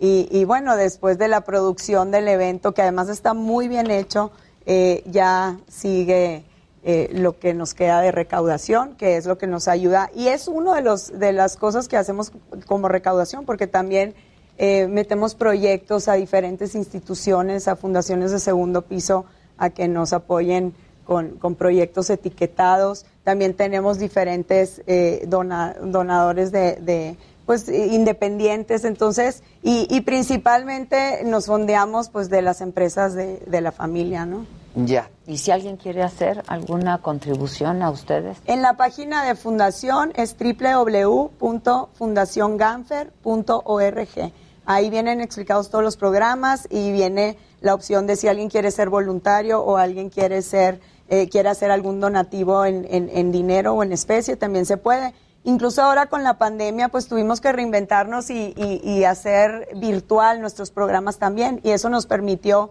tener mucho más alcance, abrir espacios en diferentes estados de la que República. Que más gente los conozca. Que más gente nos conozca. Y si alguien, por ejemplo, quiere donar su tiempo en, en, darnos una conferencia, pues ya ahorita lo podemos hacer virtual desde donde estén. Entonces abren muchísimo las posibilidades. Pues buenísimo. Entonces comienza el el 17 de noviembre. Ok. Ese día, eh, para las personas que nos visitan de fuera, hay una cena de bienvenida el 16 y el 18 nos vamos a San Carlos, que es donde están los mejores atardeceres del mundo. Ah, sí. Sí. Anda, esa no me la sabía. San Carlos, uy, no, Jair, el cantante, siempre me presume su casa en San Carlos y sube unas fotos a Instagram de sus atardeceres. Y sin filtro, es que Sí. es espectacular. Naranja, Nosotros que vivimos rosa. ahí todavía A ver, no, no, no te. A ver si ha subido. No, de veras, tienes que ir, no Vamos, sabes. nos viniste a antojar todo. Sí, caray, Carlos. pero los atardeceres, Les voy a pero mandar la, la agenda. O sea, para es más, se les ve la- antoje. está en chiquito, pero ve la, la foto de perfil de Jair. No, es, es Ah, es en San. Carlos. Y así es, y sin filtro. Es impresionante los atardeceres. Wow. Salieron en National Geographic como los mejores atardeceres. No me digas. Sí, hay que ir a San mira, Carlos. Hay que ir a San Carlos. Hay que ir. ¿no? Hay que ir. Y con Jair, porque y- velo. Y de, y de ir, ¿quiénes iríamos? Eh? Todos Ay, vamos. Ahí está el Yo tengo ahí también una terraza sí. que les puedo ofrecer en San Carlos para ir. Todos Wow. invitados. Todos invitados, vámonos. Está Reis. impresionante lo que no se ve, eh, todo el equipazo que tienen aquí, de Sí, verdad. ¿verdad? Increíble el Pues mira, mana, si nos llevas, nosotros transmitimos Vamos. desde ahí con mucho gusto. Invitadísimos. Dile a uno de tus marcas, o a todas, que apoquinen, Exacto. ¿no? Un cacho cada quien y, Y nos cortes. llevamos todo esto que ves. hacemos postres, y que vaya Jair. Y que vaya ya. Yair, ya te están llamando. Miren, tienes es que ir. sí, Pero pues que sí va, sí va, claro. Sí, sí puedes, No, sí que va, vaya claro. así. Así. Sin camisa. Que vaya en traje de baño. buenazo, ¿no? Entonces ahí está la petición, ir sin camisa. Exacto. Ir sin camisa. Con cuadro marcado. Ya, ir sin camisa, Sí, ya. él ya, Ya ya. estás, Luis Alejandra. Pues muchas, Muchas gracias, ¿eh? gracias. Y si tienen dudas, este, ¿dónde está, por ejemplo, todo lo que... Ahí en la página de? Fundación está todo y en Instagram estamos como Festival del Chef Piso Sonora. ¿Cuándo es 17? Ya el miércoles de la semana que entra. El miércoles de la que entra. Ya estás. Ya estamos Muchas gracias. Gracias a ustedes. Este, nosotros continuamos. Por supuesto que va a venir, va a estar aquí el, el Zavala. eh, y se va a poner bueno, como siempre. siempre.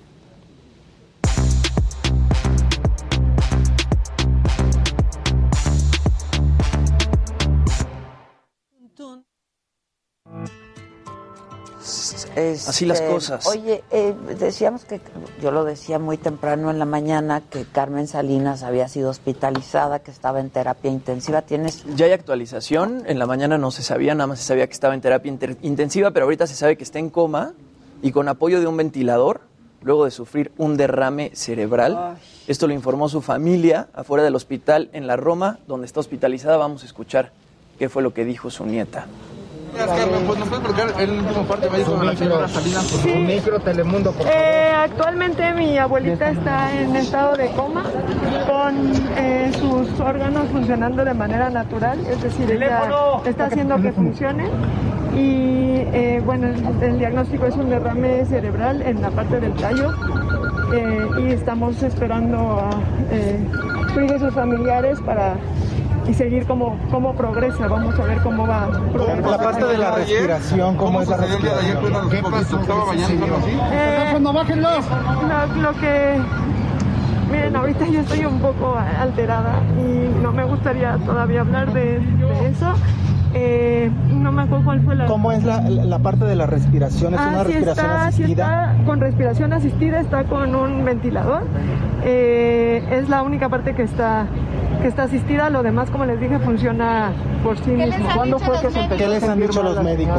Eh, se empezó a sentir mal de un momento para otro y los médicos nos han dicho pues que estemos aquí al, al pendiente y el diagnóstico eh, eh, es eh, delicado eh, y estamos esperando más. ¿A qué hora sucedió esto el día de ayer? ¿Nos puedes contar? A las 10 de la noche aproximadamente. ¿En su casa estaba haciendo En algo? su ¿Llegó a casa, en su casa ella, como siempre lo ha hecho, eh, imparable, trabajando con todas las ganas y cenó, vio su telenovela eh, y de pronto nos llamaron este, Qué triste, pues ojalá se mejore este, rápido. Justamente se empezó a sentir mal a las 10 de la noche y en la madrugada fue cuando la, sí, pero el pronóstico supongo que es reservado después de lo que, de lo que Sí. escuchamos. Dijeron que el próximo parte médico, el próximo informe lo van a dar hoy a las 7 de la noche, así que pues va a haber que esperar a ver qué pasa con, con Carmen Salinas. Estaba viendo en Twitter, porque aparte ella sí usaba su, Su su Twitter, cuenta Twitter, de, sí. de Twitter, pues justo hace 24 horas, ¿no? Puso que está, está en novela. Eh, Sí, en mi Estaba fortuna es amarte. Ajá, estaba presentando como a su familia de telenovela. Y es difícil imaginarnos a Carmen así como la Sí, vemos caray, tan siempre tan activa, activa. opinionada, ¿no? Por- o sea, Opinionada. sí, Sí, opinionada porque es opinionada. Pero la verdad es que yo hasta hoy hice conciencia de, pero pues ¿cuántos años tiene? Pues Como es que era le alguien sin pregunté edad a Maca, ¿qué edad tiene? Y me dijo, Sí. ahorita veo, 82. 82. 82 ya, ¿no? Cumplí. Sí, 82. Sí. Pero bueno, a ver, es una Quizá- mujer súper vital, Sí, sí, súper sí. energética. Toda su vida ha sido así, ¿no? Sí, no quiere decir nada, quizás se, se recupere, ¿no? O sea, como, Sí, claro, como don claro, Vicente claro. Fernández, que también se va recuperando Sí, ahí sí. poco a poco. Sí. Pues ya veremos qué pasa con... No, no sabemos de qué empezó a sentirse mal tampoco, ¿no? De pronto creo que después de cenar se comenzó a sentir mal. Después de cenar, sí, se empezó a sentir mal y la llevaron al, al hospital en la madrugada. Ella se empezó a sentir mal a las 10 de la noche, que estaba en su casa viendo novelas y de Pero, repente... ¿Su, su telenovela está al aire? Sí, está ah, al pues aire, a lo está mejor por eso dijo su telenovela, ¿no? Estaría viendo su telenovela. Sí, está al aire ella. Sí, no sé a qué horas esté. Carmen Salinas un día me dijo, este, si, si te tatúas mi cara, te doy un regalo. Ay, Yo no- sí a me mí- gustaría, Carmelita, pero... A mí cada que me iba a ver al programa o así, me llevaba anillos, me Sí. llevaba Es cosas. que dicen que es, dicen que es un amor, ¿no? Eh, Es, sí, y es sí. muy bondadosa, la verdad. Luego, luego un poco se distanció de mí, no sé si hubo un malentendido. Algo pasó, ¿no, Susan? Y creo que no le gustó. Sí.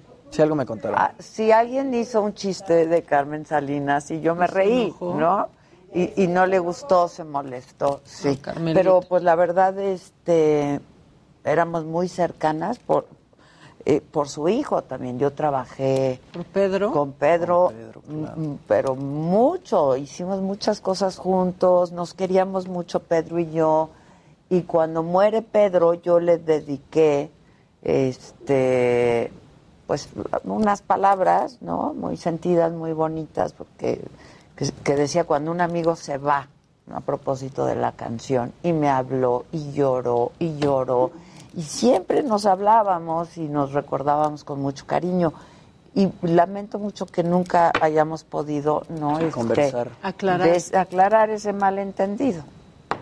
Pero bueno, pues habrá tiempo para hacerlo. Seguro, O- Ojalá. Es- No, y cómo todos los reporteros de espectáculos, o sea, sí debe de haber algunos bastante, bastante tristes porque, o sea, muchos le dicen madrinita. O mamá. o, mamá, o mamá, madre, así, sí. no se le, de verdad no se le despegan y los ha ayudado a muchos. A todos. Muchísimo. No, no, es de una mujer generosa. Yo me acuerdo que generosa. llegaba así con un- bolsitas y entonces me sacaba anillos y collares y, ¿no? Sí. Que aún conservo, por supuesto. Y así, pe- pero que sí brillaban de verdad. ¿eh? A mí ¿Cómo una vez me tocó y yo de...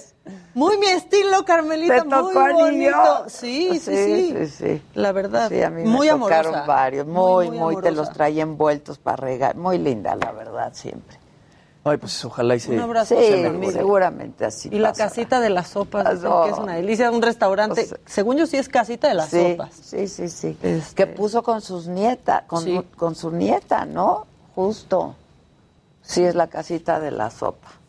Pues bueno, un abrazo a toda su familia Sí. y ojalá que haya buenas noticias pronto y Claro. que Carmelita esté bien porque necesitamos a alguien que opine de todo y no nos haga enojar y esa es Carmelita. esa es Carmelita, claro. Sí, claro. diga lo que diga, como que todo el mundo la, la respeta. Sí, ¿qué más dice? no la te gente? cae mal, por Sí, lo no menos no, mal, no exacto. te enoja. Dice, hoy es 11, que pidamos nuestro deseo, ya se nos pasó la hora. Pidan su deseo, día 11, hora 11, 11, mes 11. Ah, pues ya se nos fue. se nos fue. Es 11:22. Es- No estás Se atenta, nos fue, mamáquita. estábamos en la entrevista. Saludos desde Acapulco, este que, Que ya sí. se les antojó la tortilla sobaquera. Pues sí, Este, porque nos andaban escuchando. sí. Oye, Luis, que, re- que si puedes repetir la página del ayuno Yo, intermitente. yo utilizo una aplicación que se llama Seguidor de Ayuno, que es compatible con iOS y Android, y se sincronizan los datos, pero eh, todo esto también lo checo con mi doctor, que es justo Es que el sí, doctor claro, Vidal, o sea, claro, porque nutriólogo. de Sí. pronto son, no a todo mundo sí. este, le cae igual, ¿no? No, yo cuando todo es para todos. Yo cuando verdad. arranqué justo igual, o sea, bueno, él, él me ha dado seguimiento desde que me operó en su momento, hace bueno, algo muy, muy sencillo, Y, y obviamente me ayudó y, y entender y fue, bueno, vas, ¿no? Pero obviamente sí es bien, bien importante esa parte, no sé, porque no, no cualquiera lo puede tomar, ¿no? Yo ahorita estoy haciendo, pues tratando de no comer carbohidratos. ¿Qué Es que es lo más difícil es? difícil. Pero No, todo no, tiene todo carbohidratos. O las en verduras todo. tiene, pero las frutas tienen. Digo, ya el pan. Yo ahorita estoy comiendo un buen de carbohidratos. Claro, estoy en pues una sí. dieta para subir de peso. Para subir de peso. Para ser Sí. chamorro. Porque estás, porque estás trabajando. Pero ahí voy, ya subí tres cuerpo, kilos. ¿no? En dos semanas. ¿Cuánto? Tres kilos. Dos kilos y medio. de puro Come papa músculo. también. De puro músculo. ¿Eh? A ver, que enseñes el brazo. Me traigo, traigo manga larga. Lo Ahí que va, pida ya, lo que- lo que pide el público. Lo La que- ya anda pero, como la Tatis pero del Oxxo, ya, ya. por favor, pónganle mi, su migmaraca. Se va el tiempo. Por favor. Eso, solo, solo- si vienes a, a- a corroborar. Que vengas a, que vengas a tocar, Tienes que Jazz. venir, Jazz. Aquí es como el Museo de Que Niños, vengas toca, a juega y tocar. aprende. Somos interactivos, Exacto. Yasbet. Ándale, ven. Ándale. Venga, Comprueba que huele muchísimo, hombre. Huele muchísimo, mira. Mira. ¿Cómo está, Yasbet? ¿Cómo está? ¿Qué se siente? Durito. Durísimo. Heraldo Radio. La HCL se comparte, se ve y ahora también se escucha. Continuamos en Me lo dijo Adela.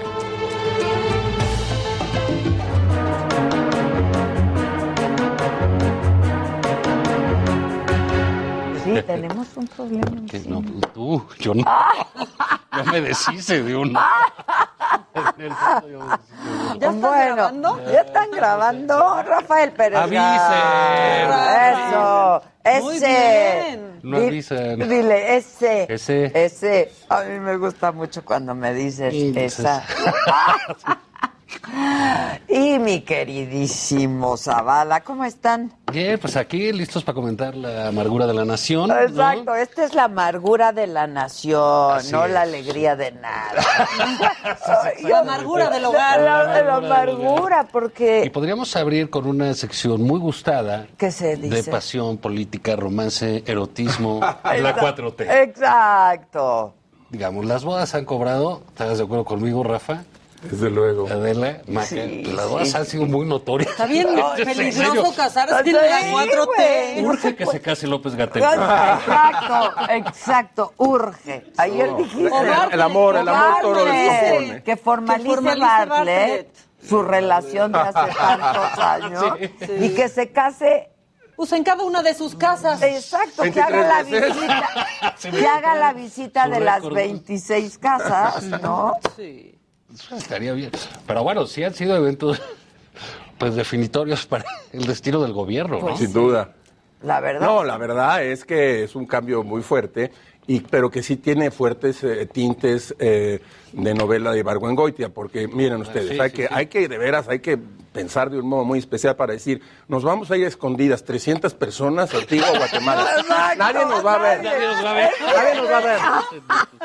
Y ahí nos encontramos, ya, porque ahí nos vamos a casar, Exacto. ahí nos vamos a casar muy Y discretamente. firmen, por favor, un contrato de confidencialidad Sí, de que no, no pa- aquí Entonces, no hay- los 302 se reúnen a tomar la copa. Exacto. que puede salir mal. Y luego le llega una llamada a los novios y les dice, ¿sabes qué? Híjole, había un avión y había un dinero y esto no está saliendo nada bien. Y, y la boda terminó en un sainete terrible que cambia al policía financiero de la nación, que no es cualquier cosa, eh, que era una gente cercana. El brazo Sí, financiero. ahí. muy importante. Que había ya hecho algunas investigaciones muy serias y que había sido, hay que decirlo, utilizado para lo que Ah, sabemos. también. Exacto. Para la extorsión, muchas veces, o para la presión política seria. Sí. O Y- para el terror. O para el terror. Pa'l terror. Entonces, eh, Santiago Nieto hoy dice que hay que tener paciencia y reflexión y silencio. Y yo estoy de acuerdo con él. Mucha paciencia va a tener que tener. Y mucho silencio. Y mucho silencio. Yo decía que armáramos una cooperacha para comprarle la Thermomix. o- pues ahora que va a tener tiempo en casa, pues se ponga a Y se cocinar. cocina tiempo para instalarse a cocinar, bien. y instalarse claro. bien y eso. Pero mira, creo que ahí, eh, de lo que dice Rafa, es- eh, yo creo que hay un problema entre el discurso del presidente eh, y el presidente y, su- y sus subordinados, porque no se lo creen. O sea, él, él sí dice, es en serio lo de las tlayudas, lo de no comprarse ropa, Bueno, a ver, lo, de, que, lo de que el dinero es malo, Sí. lo que la ostentación es mala. Sí es en serio, claro que Bueno, lo no, dice. bueno, son Pero- los únicos, son los únicos motivos por los que ha cesado de manera fulminante a dos personas muy cercanas. Bueno, César Yáñez, que César. está Su años. en el Hola. César era... Hola y, a- y a- y adiós. Hola y Sí, hola y adiós. Eh, era una persona muy cercana. Pero cerca- lo, la acompa- lo acompañó en el 2006, lo acompañó No, en el desde el 2012. 97. De- bueno, desde siempre había estado con Sí. él y después de la boda Yo te Puebla, diría que la más cercana, Sí, sí, sí, ¿eh? O desapareció. sea, de... Sí, pues de- todo lo- cuando lo conociste lo conocías con César. con ¿no? César. Y, y bueno, eso fue clarísimo que, que- que lo abrió. Era, era- al presidente le gustan los escarnios públicos. Sí, claro. Él, él gusta castigar en la plaza pública, por eso las mañaneras, los señalamientos, este, gusta de esa hoguera, Pero a ver, ¿no? Entonces, Explíquenme algo. El presidente sabía que se iba a casar en Guatemala. Pero no a Sí. quién le iba a invitar. Bueno, bueno, pero el Pero presidente, ahí ¿por sí. qué le va a decir Porque, no a te ver, cases, no hagas? Oye, mijito, a ver, no, no, no. Pero le pudo sabemos haber son dicho. dos personas mayores, acá. ¿no? Que Sí, ya pero- no, no era su primer matrimonio, ¿no? De entrada, pues ya que ganas, Tienen su ganas de andar lana. festejando. Tienen, Tienen su lana, su su, carrera propia. su carrera. su- bueno, por supuesto, Carla tiene su prestigio. eh, eh, Y tiene a sus invitados. Y, Santiago tiene su, tenía su prestigio también, ¿no? Como funcionario público. Nos podía gustar o Pero, no. pero Adela tiene razón en algo. Si hay un problema narrativo en el asunto. No, pero el presidente, Ahora, ¿por qué le pero, va a decir, bueno, no tú se tienes razón, no se casen. no inviten a Ili? No, bueno, pero te esperas que hasta les que diga, pase. si te casas, te corro, No, güey. yo, no, yo creo que no. Mínimo dos no, meses porque antes te puedes sabía el ir a casar, presidente. te puedes ir a casar al registro civil. Él sabía que se iba a casar en Guatemala. Estaba decir? Invitado a la boda. Pero no le dijeron vete con Ili en el avión. Por eso. No este, se fue con-. No, no se fue con él. llévate No, no se 30 fue con. Pues no, No se fue con Lili. ¿Quién?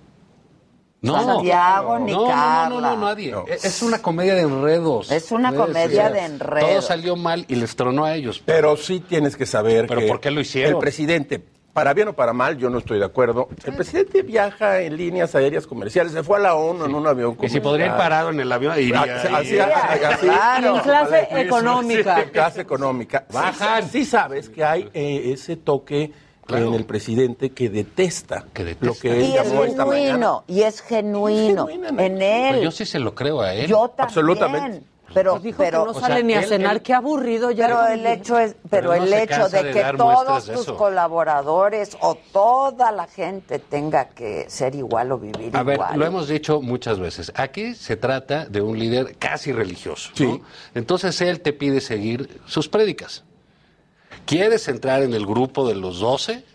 De los apóstoles, de los seguidores, los que se sientan a cenar con él, los que van a pescar, los que van a hacer. Te cuesta eso. Bueno, eso dijo Claudia el, el Sheinbaum. que se ¿eh? hace un lado o el, o el que osa pensar con cabeza propia, como se le ocurrió a Irmerendi y a, eh, y a Kerman, por competir por una candidatura, son expulsados del paraíso. Entonces, yo sí creo que ahí hay una falta, por lo menos, de prudencia eh, pues, De digamos, sus del novio, porque Sí, yo- la yo novia no mismo. trabaja con él. No, Yo creo lo mismo. Él tuvo que decir, mira, yo no puedo, nosotros no podemos hacer, Hacer esta una- boda fuera de México. No ahorita, Oye, en si este quieres, momento la hay que hacemos esperarnos. después. Oye, y el Después- presidente se dedica a hablar mal del tal, tal, tal y tal. Pues oye, pues no los vamos a invitar a la Claro. boda. Ellos van a entender Van a por qué entender, no. claro. Eso sí, fue poco prudente. Pero pues sí, la pasión está... Además, yo no entiendo. El presidente dice que los divorciados este, venimos de la época neoliberal, que es cuando aumentaron los divorcios, que somos malos, y ahora los que se casan los También, corre. Bueno, pues ¿qué por- quiere? por ¿no? fin, ¿Que por vivamos como animalitos o qué? O sea, que como animalitos. Como animalitos. animalitos, sí. sí y bueno, sí, pero sí. está también, digamos, ya pasando eso, pues lo de la ONU. ¿Cómo, Bueno. cómo viste a nuestro líder? No, bueno, nuestro, nuestro presidente de la ONU da un discurso eh, para México en la ONU y un discurso eh, en donde se centra en los pobres. Él, Otra vez a predicar. él que ha producido ya cuatro millones de pobres de la nada, va a la ONU a decir que los más ricos del mundo den el 1% de su... Amigos economistas que tengo hicieron cuentas, dicen que Como como, si sirve como a para 50 centavos de dólar para cada pobre del mundo. Pues sí. Eh, ¿De no me parece que haya sido un discurso a la altura de primera del país, de un país como México y a la altura de un líder que está hablándole al mundo entero. No tuvo una sola nota de primera plana en los periódicos. Pues yo también chequé y chequé, nada. chequé. Yo le y busqué por nada, todos lados y ¿eh? no hay nada porque no hay nada en el discurso. Ahora, si tú no vives en México, no has vivido lo que nosotros hemos vivido estos tres años, el discurso no se oye del todo mal. No, no es mal. Hay, no, la- es, es la verdad. Hay un regaño inicial, que es el tono del presidente, y luego sigue sobre el camino del problema serio que es la, la pobreza y la desigualdad. Pero si lo ves desde este lado, dices, pues es un discurso completamente fuera de lugar, en un momento en el que él está en- eh, entrando en las energías más sucias que hayamos podido entender y el planeta está metido en un problemón. No, no, ya estaba en el Consejo de Seguridad. Bueno, ¿no? desde luego. Le tuvieron que recordar que pues ese no Que ahí era no el, era el- Pues no el- era el el foro correcto, ¿no? Claro. Para hablar de eso, ¿no? Que la ONU tenía otras instancias. A mí me llama mucho la atención esta, digamos, el discurso pudo haber tenido un buen una buena acogida Sí. o quizás co- cosas más reflexivas alrededor si lo hubiese hecho En otro en el lado, G20 claro. vaya las cosas a las que manda Marcelo ah no se va al lugar menos indicado Hasta en Davos, que tanto critica, Pero por supuesto. ¿no? Así es. Ese, vas ese mensaje era para. Davos, Para Davos. claro. Pues ya, y aquí, eh, pero a mí también me parece que es un poco esta este, idea de la 4T, ¿no? Eh, pues que es así como concurso de belleza, ¿no? O sea, llegan él y dice, y que se acaben los pobres y que no haya guerras, y los amo a todos. ¡Oh, presidente! ¡Cuánta nobleza! Bueno, está la diputada Armendáriz que lo quiere nominar ella para el Nobel de la. Nobel de la Paz, O sea, ya estamos en la, digamos, desde risa loca, pero yo digo, si al presidente no le gusta el mundo, porque no le gusta, le tiene aversión, lo considera algo, este, pues dañino, lo, lo ha- dicho de manera sí, dañino, reiterada. sí. Sí, claro. Pues ¿para qué lo llevan? Así que si ya saben cómo es. ¿Para qué lo ¿Para qué Bueno, lo y tenía a Juan Ramón de la Fuente aquí, pero bueno, supongo que ya estaba este, decidido. Y por- Marcelo, y Marcelo ¿quién al lado, el ¿no? discurso? Entonces, Que cualquiera de los dos hubiera hecho un discurso más adecuado para, para el lugar. Claro. Pero en fin, pues salió del Pero país. lo ¿eh? hicieron, seguramente lo hicieron uno de los dos. Bueno, pues sí, por lo menos no dijo lo de Mussolini, ni chistecitos, ni cosas de No, no, estuvo No, serio. no, Por no, lo estuvo menos serio, estuvo regañó a Naciones. Unidas Ah, y y con tapabocas. tapabocas. Es importantísimo. Regañó a Naciones Unidas ahí Sí, que un nunca par han de hecho nada. veces. Sí, Que bueno. sí, sí. Que es cierto.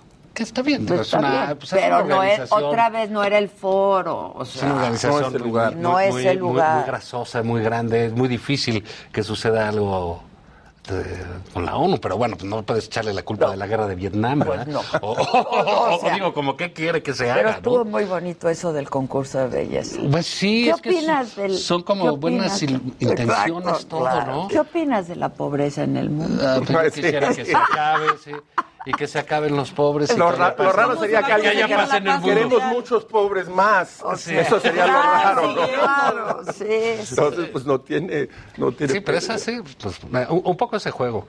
Un también, digamos, en ese sentido tiene más peso el debate que sacó el, el propio embajador de Estados Unidos, ¿no? Sí, claro. Claro. Que realmente esos Sí. son los temas, ese es el tema. Es el Está la desigualdad, claro. pero es parte del combate a la desigualdad. Tú lo haces generando inversión y generando empleos. Absolutamente. ¿no? La, la- la po- la po- hay solo una prueba demostrada para eliminar o tratar de eliminar la, po- la pobreza y es la creación de empleo. Pues no hay de otra. Llega el embajador Ken Salazar y dice, eh, Estados Unidos está sumamente preocupado porque las empresas norteamericanas han invertido al menos mil millones de dólares y lo que dijo es no estamos dispuestos ¿En en, ningún sector? momento en el sector energía En y en el sector de electricidad y lo que dijo si lo si lo traduces al lenguaje coloquial es es una locura que no vamos a permitir Claro. Pues eso es lo que dijo. El- ni más ni menos que el embajador, es decir, el- el- la voz del gobierno de Estados Unidos en México. Y luego, por otro lado, no va a salir la reforma eléctrica, hay una alta probabilidad de que no salga dentro. O sea que... eh, ¿y, sí, ¿y qué tal ese eh, eh, pues, gazapo de Morena, no? Que dice, no, lo vamos a echar a abrir. Sí. Sí, lo vamos a echar a pues, abrir. no, qué Ah. y entonces el presidente ya se para enoja. abril y no, mayo. ya ahorita, pues no. Y, luego el PRI sale y dice, Sí, Nel, sí les dieron la idea, ¿no? Pues sí, claro. Pero es otro despropósito, ¿no? Esa cosa, pues, que se tiene, pues, no, no, ya de Estados Unidos no se puede. Y te lo digo, como quien dice el embajador, te lo digo yo para que no te lo diga aquel. Así es. ¿no? porque este Porque ya si te lo dice aquel. no bueno pues ya vamos a pasar a los hechos ya, ¿para qué? Claro. allá son de la política es- con Biden es distinta a la de Trump que si le hubiera hablado y lo hubiera amenazado y le hubiera puesto la No, aquí es una política muy seria y una alta política. Los demócratas son en ese sentido muy serio y cuando dan un manotazo en la mesa lo dan de distintos modos. Pues ahí, ahí te va el embajador y el embajador te va a explicar cuál es la postura de nuestro gobierno. Y es una postura muy seria y está un tratado firmado Claro. eh, entre tres países. Entonces es inexplicable que el presidente de la. República haga esta propuesta de reforma eléctrica, que es una barbaridad, que además le haría perder al país miles de millones de dólares. Bueno, ya tira un aeropuerto a la basura y lo hundió, pues, también podría hacerlo. que no le paga la luz. Pues A mí me llama la atención lo que dice, es que yo le voy a decir a, a Biden, es de que no quieren eh, dejar de robar. ¿Qué me va a decir? él? Pues, pues como decía un tuit, pues corra Bartlett en primera, ¿no? Pues es que, eh, ahora, hay otro evento que viene, ¿no? Que es la, La, la, la- tri- la- la la reunión. tripartita, La- pues, la esta, ¿no? trilateral, la Canadá, trilateral. eh, a mí, te, te voy a decir, pues yo espero que sí tenga un buen comportamiento. No está mal, o sea, nada más que le ajusten las cosas. Y yo creo que puede ser una buena reunión para él. Sí. Para el presidente, sin duda. Puede ¿no? O sea, salir muy porque- bien. Sí, porque, por ejemplo, toda la gente que, que lo apoya, que lo quiere, que lo admira, etcétera, y que está, que está con él, pues le va a gustar verlo con Biden, eh, este, y con el Con Trudeau. political correctness de Trudeau, Sí, ¿no? claro. Y pues lo van a ver ahí, y, y ahí sí puede decir, y si ah, no, viene mira, con algo, y si viene con algo, le va a salir muy bien. Sí. Y ese algo, este, estaba yo leyendo, escuchando, este, algunos de, de, pues estos especialistas que decía, si viene con que se acepte la vacuna, la entrada de la gente que se vacunó con Sputnik a los Estados Unidos, sería un buen logro, ¿no? Ah, bueno, Mira, yo creo que puede traer buenas cosas, eh, pero si, si les grita rateros, no creo que. no, no, pues creo que vaya a no, ser no, muy buena idea. no. ¿no? Tú pusiste Sputnik, ¿no? Yo, pues, sí, me puse Sputnik. Pues es la que me tocó en mi No país, ¿no? ir a Y no puedes Unidos entrar a. Estados Pues, Unidos. Es más, yo de hecho no te aceptaría en este foro con Sputnik. Exacto, exacto. Entonces no voy. Ahora, Entonces con- no voy. convengamos en que el presidente es en muchos sentidos impredecible. También, ¿eh? Puede decir, salir con algo bueno. ¿no? Pues Eh, sí, no claro. sabemos muy bien eh, cómo amanezca ese día, ¿Y qué le va a decir? qué rumbo pueda tomar, qué, cómo responda. Es muy importante cómo respondes a lo que a lo que te ponen en la mesa. En el y en el, momento, y en el- y el claro. menú que tienes para responder. Y hay una, un efecto impredecible. Sí, pero lo que pasa es que también es un personaje que trae su propio discurso, eh, lo- como decías al principio, local, y lo quiere internacionalizar. Y, y estos otros dos van en el sentido contrario. Sí, claro. Por ejemplo, en la cuestión energética, en la cuestión Claro. climática. Está planetario. Y firmas acuerdos, pero estás proponiendo cosas Desde luego. distintas, pero ya firmaste, o sea, esto es... Y digamos, ahí no puede mandar a Marcelo, que ya es que lo trae ahí. No, de- ahí de- sí No, no el, lo el- puede el- el- el mandar. que ha arreglado eso ya no puede ir ahí. Y Entonces, Marcelo, pues lo va a brifiar, pero vamos a ver cuánto, Mira, qué se le la. Cancillería puede hacerle grandes discursos, Claro. este, grandes posicionamientos, puede ser una, de verdad para él puede ser una muy buena reunión. Yo también creo, yo Sí. también creo. Y la otra, lo de la ONU, a mí me dio mucho gusto porque ya que sean otros los que se fleten. sí, me da gusto La decir, para que, sí, para que vean lo que se siente. Lo que se te- siente diario, diario, todo esto, esto todos los días. Todos los días, claro, claro. Oye, yo le decía a Zavala en el corte que a mí ayer me había parecido muy bien el presidente, pues no regañando, exigiendo soluciones al asunto del desabasto de medicamentos, ¿no? Este, diciendo que exigía ya que, que, que- que hubiera resultados de esto. Y que no quería oír reclamos, Y que no quería ni oír reclamos ni excusas, ¿no? Que no había justificación. Que no había justificaciones, que no iba a permitir ninguna excusa y que se resolviera ya. Y hoy sale a decir que, pues que no es que los hubiera regañado, que fue parte de la pasión y el calor político. O sea, Eh, por eso digo que hay una cosa de, de- que es es impredecible. medio esquizofrénica Bueno, es también, que, es que además, si, si damos una- un repaso así ligerito, ligerito, en dentro lo que ha ocurrido en salud en México, esa es lo que está diciendo ahí, bueno, pues francamente no tiene nada que ver lo uno con lo otro. Hay, un- hay un problema de, de esquizofrenia. Es lo que digo, es un serio, poco es decir, esquizofrénico. ah, el sector salud está hecho pedazos, no hay medicinas. No Han hay intentado comprar Ya no hay tafil, no, hay tafil. Bueno, yo me iba a hacer un- No hay tafil. Se lo acabó No hay Adela. tafil. Tafil se lo acabó. Adela y Maca se lo terminaron. No había río No había río No había río pan. Ese se requiere la bola y la acidez. Entonces, ter- acaba con eso, termina, eh, acaba con el seguro popular, crea la INSABI, que no ha servido absolutamente para nada. Rompe el sistema de distribución. Acaba con, con esa cadena de... Yo ayer me hice un procedimiento y tuve que ir de un lugar a otro y así porque no había agujas. Qué barbaridad. No había agujas. O sea, Lo que pasa es que romper, es, es lo que siempre se ha dicho, tienen un buen diagnóstico y una pésima ejecución. Entonces dices, oye, hay un monopolio sobre esto, sí. Sí. Bueno, ¿qué pasa si lo rompes? Pues se va a acabar con todo, Pues ¿no? sí. O sea, velo partiendo en Velo pedazos, par- velo segueteando, Exacto. velo parcializando. Es la, es la crítica que siempre le ha hecho. Sí, el diagnóstico era Eh, bueno, hay un monopolio con el que hay que terminar, pero si te peleas con ellos, acabas con ellos, Pues lo no. que pasa es que no vamos a tener ni nosotros ni nadie las medicinas que necesitamos. Fíjate, Ayer decía este, igual Si esta, no la diputada. Armendaris Noroña, ¿no? Pero decía, ¿cómo es posible que las abritas lleguen a todos lados y las medicinas no? Es que las medicinas Pues sí llegaban. sí, claro que llegaban. Lo que pasa es que no es cuestión, como ellos pensaban, de agarrar un jeep del ejército y mandar las medicinas. No, No, no, señor, no, tienen que estar a tal temperatura, tienen que transportarse de esta manera, muchas de esas caducan, tienes que tener un sistema mucho que más complejo que compra un camión y súbele. no, eh, no, no el es ir a entregar refresco. Hieleras del Oxxo. No, no son papitas. No son papitas.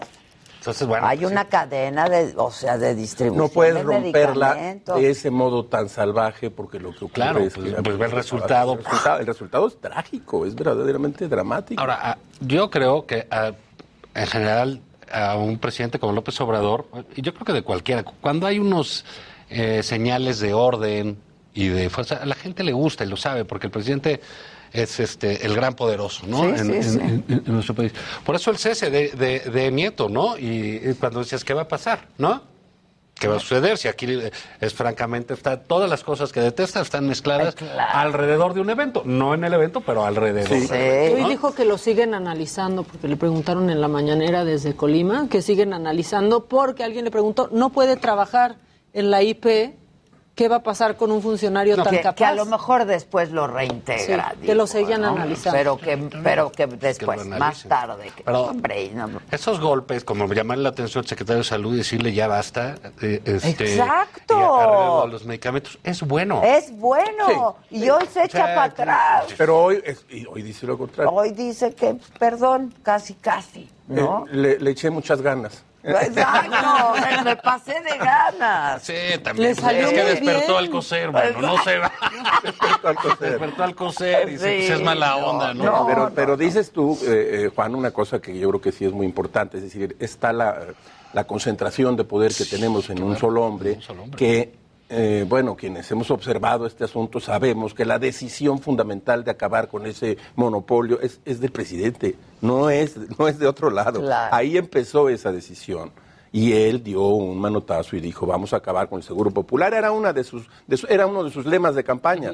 El seguro que ni es popular ni es seguro, decía el presidente, ¿no? el entonces Sí, candidato. sí. Entonces es, es realmente notable cómo el discurso puede ir cambiando de uno a otro día, eh, desconcertante para la mm, escena política y muy peligroso para el conjunto y la composición de los actores que no saben para dónde moverse. Bueno, si me dio usted órdenes de que yo fuera y acabara con esto, pues Eso hice. hice. Entonces ahora órdenes de que ya venga y regrese. Y no quiero pretextos y no quiero excusas y quiero medicamentos. Pues, ¿cómo le hago? ¿No? Como que ya le explicaron luego en la noche y yo ya Yo- ya- bueno, sí, Sí, eso es lo que pues, parece. Bueno, Sí, pero es que le tocaría al. Insabi, ¿no? El Insabi, sí, claro. Y el Insabi compró este año el 30% de las medicinas que debió de haber comprado. Exacto. O sea, no, no, no estaba fácil. Había un sistema claro, en eso tienen razón, pero tienen razón todos los gobiernos que llegan, ¿no? O sea, no, hay un sistema corrupto y nos lo dejan así. Bueno, te lo dejan así. Pero ya es lo que sabías hay. que estaba así porque por eso ganaste, porque denunciaste eso. Sí, claro. ¿no? Ahora que vamos a razón. cómo le ¿Qué hacemos. vas a hacer? Sí. ¿no? Quiero hacer esto, ¿cómo lo ¿Cómo lo vamos a hacer? Entonces, bueno, yo creo que ya es, eh, está haciendo un momento en que se- le están eh, que estamos regresando de alguna manera a la normalidad. Eh, con, con Sí, la sí, pandemia ya sí. un poco de salida, digamos. Aquí dependemos también un poco de la OMS que le diga que, Sí, que claro, está aceptada claro. la O lo que Sputnik diga la Laida, Moderna. ¿no? Exacto. O O Laida que siempre tan Laida atinada, ¿no? Sansores, ¿no? O le decían, pues yo que ella, o sea, decía Maca, yo que ella sí, Lo sí me pondría tapabocas. Si yo fuera ella, estaría a favor. A favor. Qué malas. ¿No? Pero bueno, sí, digamos, es parte de la- de- del, de- del asunto ahí en Campeche, o del folclore de la política, Sí, sí. pero sí, digamos, estamos en una situación eh, delicada y así el presidente dice, ya no quiero que haya este problema. Claro. Porque durante un tiempo se lo achacaban a, a la oposición, ¿no? Y que estaba, que la oposición usaba a los niños con cáncer, que no era cierto, que estaban a favor de los monopolios, Que entonces los privilegios. No, fueron- di- dijeron unas cosas verdaderamente criminales. y ahorita, pues ya después de tanto, pues es que no llegan las medicinas. Pues no hay. Ya nos vamos. Gracias, Rafa. Gracias por invitarme. Gracias, Está ese. padrísimo. Gracias, está ese. aquí, ¿eh? Nos vemos en Saga esta noche. Va a estar buenazo. Ahí los espero. ¿Quién va a ir o qué? Va a ir de Valdés, Burak y Segarra. Va a estar padre, ¿no? Va a estar padre. Bueno, Puro sobreviviente. Sobreviviente. sobreviviente. Es lo que son. Sobrevivientes. Es muy impresionante. Lo que le preguntes. es- No, sabe todo. Y Segarra. Esto fue Me lo dijo Adela con Adela Micha por Heraldo Radio.